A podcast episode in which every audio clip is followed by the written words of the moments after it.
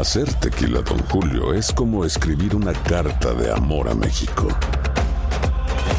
Beber tequila, Don Julio, es como declarar ese amor al mundo entero. Don Julio es el tequila de lujo original, hecho con la misma pasión que recorre las raíces de nuestro país. Porque si no es por amor, ¿para qué? Consume responsablemente. Don Julio Tequila, 40% alcohol por volumen, 2020. Importado por Diageo Americas, New York, New York. Hay gente a la que le encanta el McCrispy. Y hay gente que nunca ha probado el McCrispy. Pero todavía no conocemos a nadie que lo haya probado y no le guste. Para, pa, pa, pa.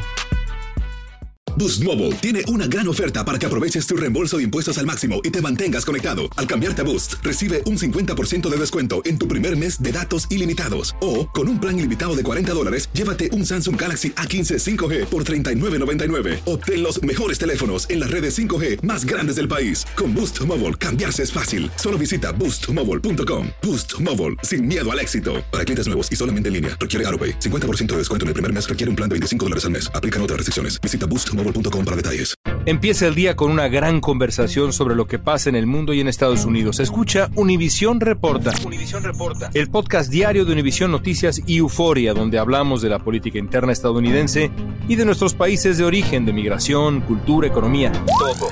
Súmate a estas conversaciones auténticamente extraordinarias, auténticamente interesantes y profundas. Soy León Krause y te invito a que escuches Univisión Reporta en Euforia App o en donde sea que escuches podcasts. Hola, soy Jorge Ramos y a continuación escucharás el podcast del Noticiero Univisión. El programa de noticias de mayor impacto en la comunidad hispana de Estados Unidos. Buenas tardes. Las autoridades acusaron hoy de cinco cargos de asesinato y cinco de crímenes de odio al sospechoso de atacar un club nocturno frecuentado por personas de la comunidad LGBTQI en Colorado Springs, estado de Colorado. Exactamente, cinco personas murieron y otras 17 resultaron heridas de bala durante el ataque antes de que clientes del lugar, incluyendo un veterano del ejército, sometieran a un joven de 22 años de edad. Vamos a pasar en vivo con Juan Carlos González, quien tiene testimonios de quienes vieron momentos de horror en el Club Q. Adelante, Juan Carlos, ¿cómo está la situación a esta hora? Hola, ¿qué tal? Muy buenas tardes. Bueno, pues esta comunidad es una ciudad bastante tranquila, pero todo cambió el sábado por la noche, más o menos al filo de la medianoche, cuando este hombre de apenas 22 años de edad entró fuertemente armado a este club y ahí comenzó a disparar indiscriminadamente, pues con fatales consecuencias. Como bien lo mencionaban, cinco personas desgraciadamente perdieron la vida, 17 más están heridas, dos en condición crítica. Las autoridades catalogaron el tiroteo que dejó decenas de víctimas como crimen de odio, la balacera ocurrida en este club gay de Colorado Springs, Colorado, de nombre Club Q, cobró la vida de cinco personas. Dos hermanas de Mark resultaron heridas, una de ellas se encuentra en condición crítica. Él dice que esto es una verdadera pesadilla. Por su parte, Michael estaba trabajando de bartender al momento de la balacera. Bartending, making drinks, and then I heard like a like a pop, pop, pop. Dice que como de costumbre estaba sirviendo bebidas cuando escuchó varios sonidos. Cuando volteó, asegura que vio a un hombre empuñando un rifle. Agrega que posteriormente vio al pistolero tirado en el suelo, siendo golpeado y pateado por dos personas muy valientes, de las que todavía no conoce la identidad y que realmente cree que le salvaron la vida, por lo cual cree que el número de víctimas pudo haber sido mayor, de no haber sido por la rápida acción de esas dos personas. Concluye que él cree que gracias a ellas, él aún está con vida. Se trata de dos héroes. Si no fuera por ellos, no sé cuántas otras personas habrían resultado heridas, dijo el jefe de la policía. Explica que uno de ellos resultó herido y está en el hospital y que está esperando una actualización sobre su condición, pero que su vida no corre peligro. Aclara que el otro héroe no resultó herido. El presunto responsable es Anderson Lee Aldrich, de 22 años de edad, quien supuestamente llevaba un rifle de alto poder, una pistola y un gran número de municiones. Algunas personas en el bar lo sometieron hasta que llegó la policía. Resultó herido y se encuentra hospitalizado en calidad de arrestado. También el año pasado lo habían arrestado por hacer amenazas con una bomba en la casa de su madre, pero aparentemente en aquella ocasión no se le presentaron cargos. Leonel dice que esa noche iba a ir a visitar a Daniel Davis, otro bartender que era su amigo y que falleció en el tiroteo, pero que cuando salió del trabajo estaba muy cansado y prefirió irse a dormir, por lo que considera que es un milagro que hoy esté con vida. Su papá, al enterarse de la balacera, lo primero que hizo fue llamarlo. El alivio fue cuando se, lo escuché que se estaba despertando y no anduvo de fiesta esa noche y bueno, pues aquí la gente ha venido llegando desde ayer hasta el día de hoy, dejando muchas flores, dejando veladoras, dejando cruces y desgraciadamente esta historia hemos visto que se repite una y otra vez en diferentes partes de los Estados Unidos. Por su parte, las autoridades dijeron que este hombre de 22 años de edad en este momento se encuentra detenido y sin derecho fianza. Por mi parte es todo. Regreso ahora contigo al estudio, Jorge. Juan Carlos, muchas gracias. Como les acabamos de informar, las autoridades planean acusar al atacante del club nocturno de Colorado Springs de crímenes de odio. ¿Qué es esto? Bueno, un crimen de odio es un delito violento motivado por prejuicios basados en la religión, la raza, la orientación sexual, entre otros factores. Y en el país han ido aumentando pese a los esfuerzos para combatirlos, como nos cuenta Vilma Tarazona. La peor masacre contra la comunidad LGBT en los tiempos recientes se produjo en este club nocturno llamado Pulse en Orlando, Florida, en 2016. Un pistolero con un rifle de asalto acabó con la vida de 49 personas en lo que fue un crimen de odio. Ramses Tinoco estuvo esa noche en el club y sobrevivió de milagro. Yo no sabía si se iba a salir vivo de ahí. Le duele que ahora su comunidad, esta vez en Colorado, haya sido blanco de los ataques. La violencia y recordar. el trauma y saber que otras personas están pasando por lo mismo. ¿Cuántas más? Y, no se sabe si pueden, puede pasar a otras personas. Omar Delgado fue uno de los primeros policías que llegaron al Club Pulse y ayudó a salvar a decenas. Otros murieron en sus brazos. Dice que jamás superará el trauma. Ay, Vilma, eso fue horrible. Eso era puras, puras cuerpos, cuerpos donde sea. Y con el olor de pues el licor, la cerveza y ahora estamos poniendo el, olor de, del, polvo de las balas y ahora el, el olor de la, de la sangre y imagínate estar ahí dentro tres horas. Recuerda el sonido de los celulares de las personas muertas que sonaban desesperadamente. Cuando empezaron a, sacar la gente, yo estaba sacando a otra persona y ahí cuando supimos que el individuo estaba disparando y empezó a disparar dentro del club.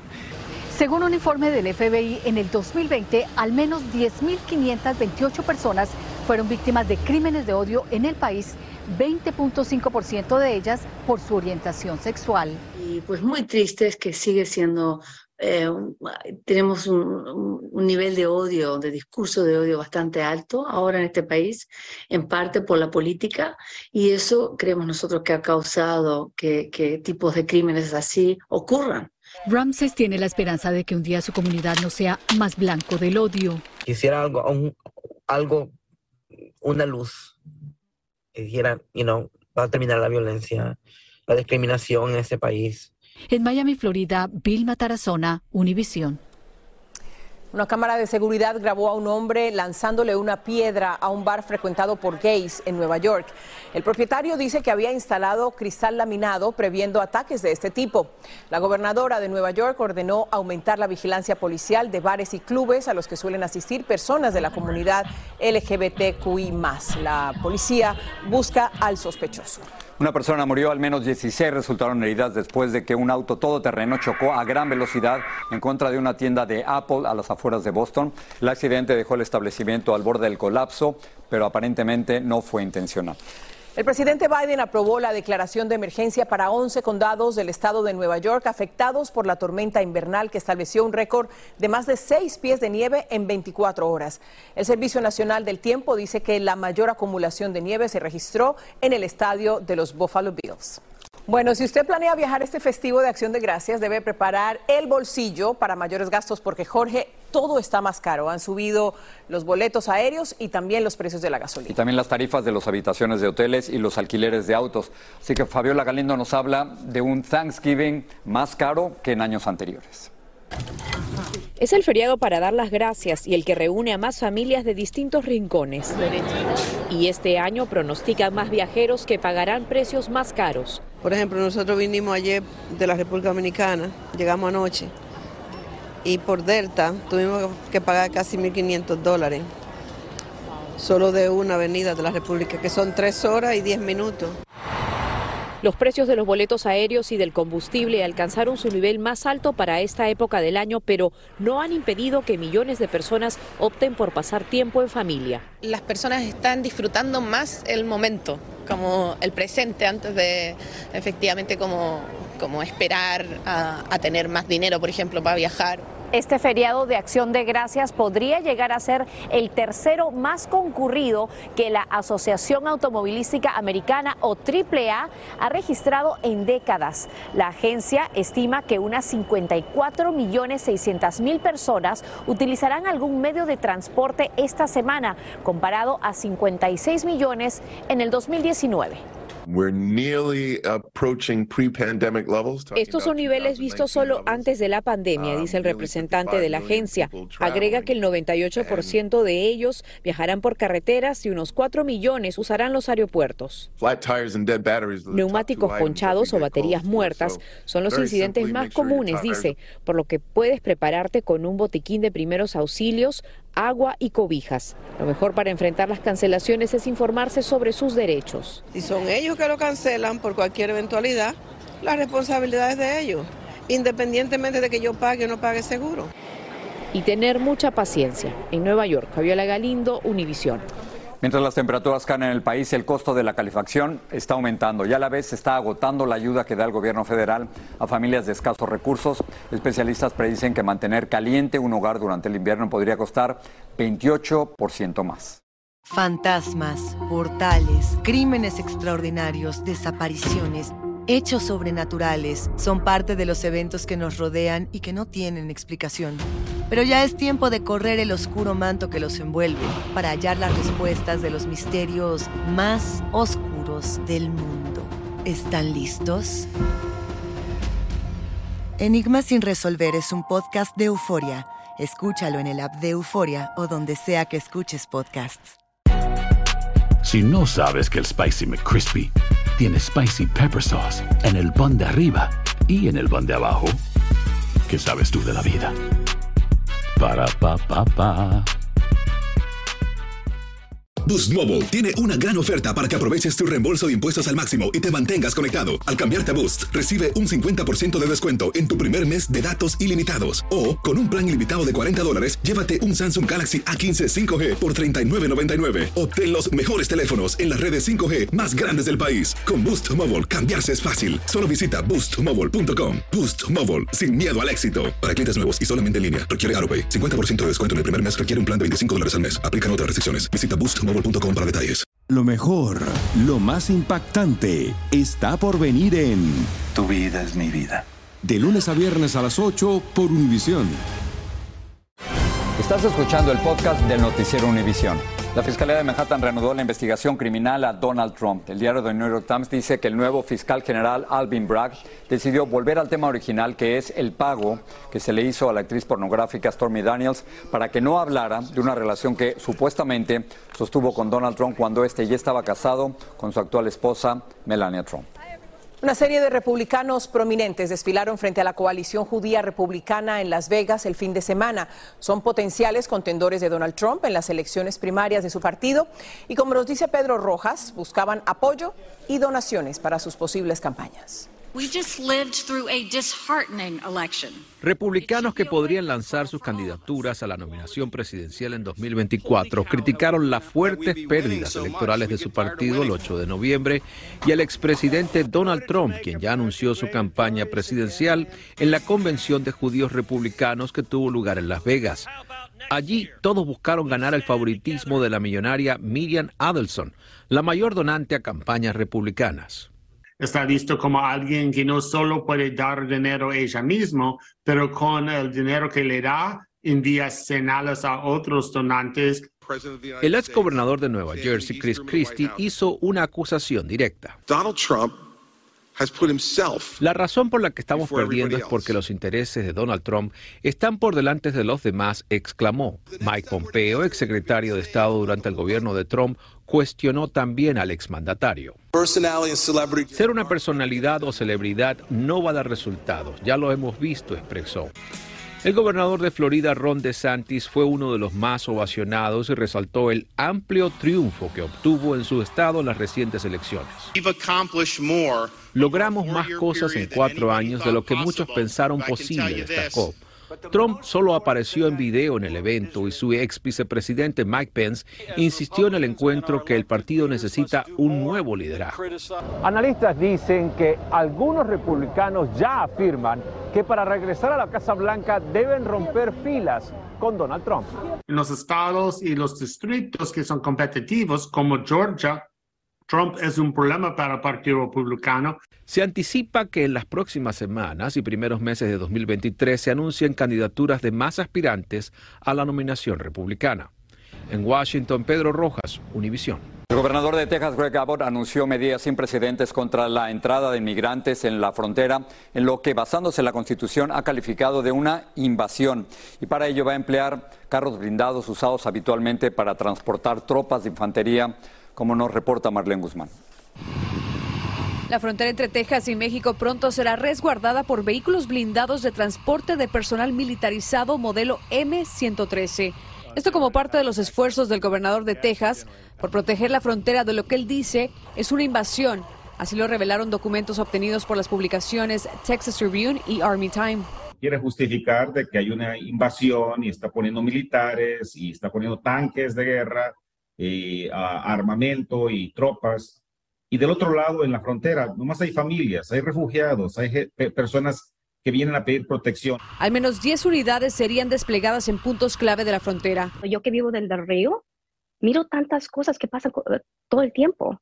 No debemos estar viviendo en en un, lugar donde nos da miedo salir para afuera. La oficina del gobernador le respondió a Univisión. El gobernador Abbott dio instrucciones al Departamento Militar y al Departamento de Seguridad Pública de Texas para que usen todas las estrategias y herramientas disponibles en un esfuerzo intensificado para responder a la crisis fronteriza creada por el presidente Biden. Se limitaron a responder sobre estas unidades, pero se sabe que estarían capacitando a unos 50 elementos para operar estos vehículos militares similares a tanques de guerra que fueron utilizados en la era de Vietnam. Estos ah, vehículos los usábamos cuando estábamos en Irak los usamos en diferentes áreas para protegernos a nosotros. Yo pienso que lo que está haciendo el gobernador es correcto. Los elementos de la Guardia Nacional de Texas han tenido presencia a lo largo de la frontera desde la implementación del operativo Estrella Solitaria a principios del 2021, pero ahora el gobernador quiere darles más poder para que ejerzan una autoridad que interfiere con la del gobierno federal. Defensores de los derechos de los migrantes consideran que ni las fuerzas militares ni los policías estatales tienen la capacidad para detener a migrantes en la frontera. Los migrantes los ven y los ven como policías, como soldados que quizás tienen que detenerlos. En realidad no es cierto. Ellos no tienen la autoridad para cuestiones migratorias. En el condado de Hidalgo, Marlene Guzmán, Univisión. Precisamente el gobernador de Texas envió un segundo autobús con más de 42 migrantes procedentes de diversos países que llegó esta mañana a Filadelfia. Organizaciones sin fines de lucro les brindaron refugio temporal. Abbott envió a este grupo, grupo como parte de su estrategia de enviar migrantes a ciudades gobernadas por demócratas. La policía arrestó hoy a por un cargo de asesinato a Leyland Simon, de 22 años, madre del pequeño Quinton Simon, desaparecido misteriosamente de la casa de la familia en Georgia. La mujer denunció la desaparición de Quinton el 5 de octubre pasado y días después fue nombrada la principal sospechosa por la desaparición y la muerte del niño de un año de nacido. Al menos ocho personas murieron al estrellarse una avioneta en Medellín, Colombia, a pocos minutos del despegue. La aeronave se precipitó por causas desconocidas sobre el barrio Belén Rosales, muriendo seis pasajeros y los dos tripulantes. En Indonesia, un fuerte terremoto deja hasta el momento un saldo de 160 personas muertas y centenares de heridas. Las autoridades dijeron que la mayoría de los fallecidos eran niños, estudiantes de escuelas islámicas. Añadieron que más de 13 mil personas quedaron sin hogar.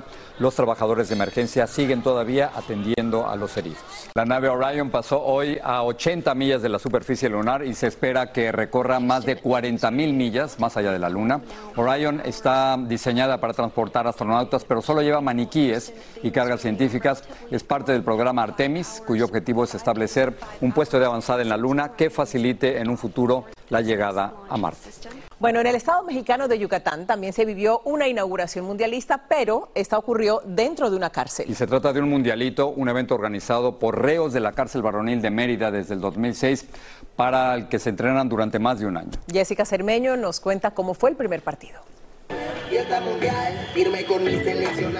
Los jugadores de los 32 equipos desfilaron, hicieron honores a la bandera de México y hasta tuvieron su propia coreografía. Así fue la inauguración del Mundialito, la réplica que realizan reos mexicanos del Mundial de Fútbol cada cuatro años. Todo ocurre en la cancha del penal varonil de Mérida, en Yucatán, en el sureste, un evento único en todo el país, que este año se llama Yucatar. Es nuestro momento, digamos, para podernos soltar y poder crear a veces jugadas y divertirnos. No importa que perdamos. Daniel Hernández lleva 22 años en la cárcel, cumpliendo una condena por abuso sexual. Él es parte del equipo de Qatar, por eso fue de los primeros jugadores en saltar a la cancha contra Ecuador en el partido inaugural, que estuvo mucho más reñido que el que se vivió en Doha. Nos olvidamos de, que estamos encerrados. Esto es Yucatán 2022. Pues el torneo hasta tiene su propio narrador. Mauricio Chi también cumple una condena por cinco años por golpes y lesiones. Y para su equipo, Ecuador resultó más goleador que en Valencia. Sí, sí, sí, trata de hacer una jugada así como Messi, como unos, unos túneles o como pase igual. Y aunque para este certamen los visita el gobernador de Yucatán, hay mascotas. Si en las gradas las visitas están animando a los equipos, los 500 jugadores que participan saben que su verdadera familia está con ellos, corriendo en la cancha. También esto forma parte de la reinserción social. El deporte es uno de los ejes. Un evento por el que hasta las paredes de la cárcel se llenan de color. Esta fiesta deportiva termina el 17 de diciembre y participan reos de entre 18 y 60 años de edad. Y sus esperanzas están con el tricolor, siempre. De todos los mexicanos tenemos que pasar nuestra vibra, aún estando aquí encerrados, que les llegue a ellos. En México, Jessica Cermeño, Univision. Bueno, y aquí en los Estados Unidos de regreso, el presidente Biden indultó hoy en la Casa Blanca a dos pavos que ya no serán la cena del Día de Acción de Gracias de una familia. Los afortunados fueron Chip y Chocolate. Harry Truman fue el primer presidente en recibir un pavo de la Federación Nacional de Pavo, pero la tradición del indulto comenzó a partir de George Bush padre. Se salvaron. Se salvaron. Así termina el episodio de hoy del podcast del Noticiero Univisión. Como siempre, gracias por escucharnos.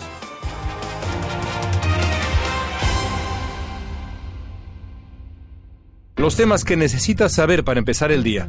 Las noticias que más cuentan. Escucha Univisión Reporta. Univisión Reporta. Un podcast de análisis exhaustivo, en el que le damos voz a expertos y protagonistas de temas internacionales y nacionales para comprender mejor los hechos que están haciendo historia. Soy León Krause y te invito a escuchar Univisión Reporta de lunes a viernes por Euforia App o donde sea que tú escuches tus podcasts.